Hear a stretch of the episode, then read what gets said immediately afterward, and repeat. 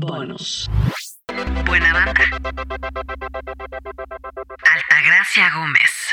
¿Eres religiosa? Muy, sí. ¿Qué quiere decir ser muy Este, religiosa? eh, bueno, que soy creyente en la fe católica, en el credo, la religión católica específicamente, pero todas las religiones, como sistema social y otra vez no de control, pero sí de enseñanza. Es uno de los primeros homogenizadores de las sociedades.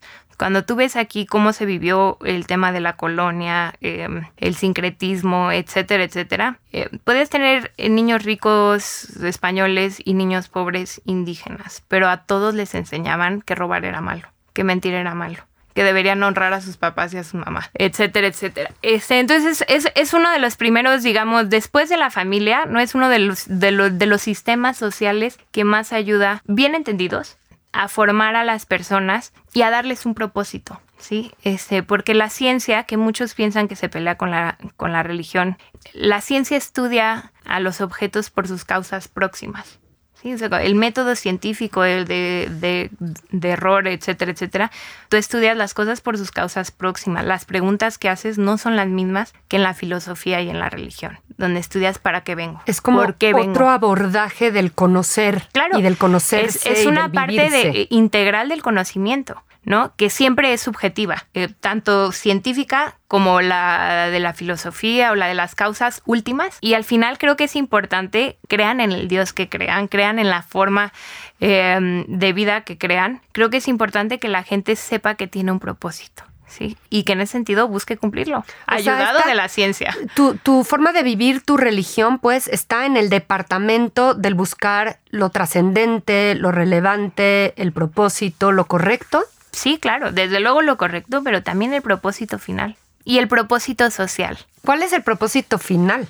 Bueno, para cada, para cada persona lo decidirá, ¿verdad? Pero ¿El para el católico es la salvación. Para ti. ¿Y cómo te salvas? Siendo buena persona y haciendo las cosas Y bien. para ti, Altagracia, ¿cuál es el No, propósito desde luego, otra vez, la salvación que tiene mucho que ver con el legado, y eso, pues, quien sea, quien esté en empresas familiares lo entiende. Tú quieres trascender más allá y no trasciendes en cuerpo, ¿sí? Trasciendes en valores, trasciendes en espíritu, trasciendes en obra. Y hay pasajes eh, preciosos eh, del Evangelio, y de todas las religiones, ¿eh? Sí, que sí. tienen muchos que aprender, pero si tú ves las cosas concretas que se enseñaban, hay frases como, por sus frutos los conoceré. Ajá. A ti te vienen a conocer por tus actos. Y por ahí, te tus va, y, ahí, resultados. y ahí te voy a parar, porque esto de la salvación de pronto suena como una cosa muy dogmática Sí, y muy del... muy mística. No es esta vida ahora Sí. y es para después. Es que es ahora esa salvación Claro. y los frutos son Claro. presentes. No, claro. O sea, o- otra vez, esto eh, te viene a decir para qué vives.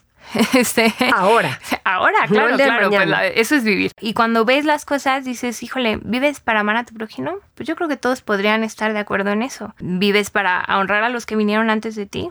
Yo También pudieras está estar de acuerdo en eso, sí. O sea, te va resonando Este, lo que te enseña tu religión, lo has podido vivir y hacer. Sí, yo creo que a lo mejor de nuestras capacidades, ¿verdad? Con muchos errores seguramente muy accidentados, ¿verdad?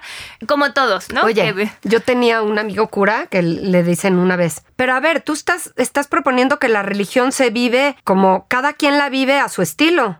O sea, ¿cómo? Y le dijo, pues claro, todo se vive a su estilo. Claro. Cualquier cosa, cada quien la vive a su que es estilo. lo que te hablaba incluso de la ciencia, ¿no? El subjetivismo, desde luego. También o sea, el si tú, si tú lees la definición de conocimiento, es la relación que se establa, se entabla entre un sujeto cognoscente y un, su- y un objeto a conocer. O sea, siempre es subjetiva. Este, Siempre es subjetiva. Y yo lo que les digo es, no hay ningún problema en que sea subjetiva mientras sea racional. Es muy distinto que algo sea objetivo a que sea razonable.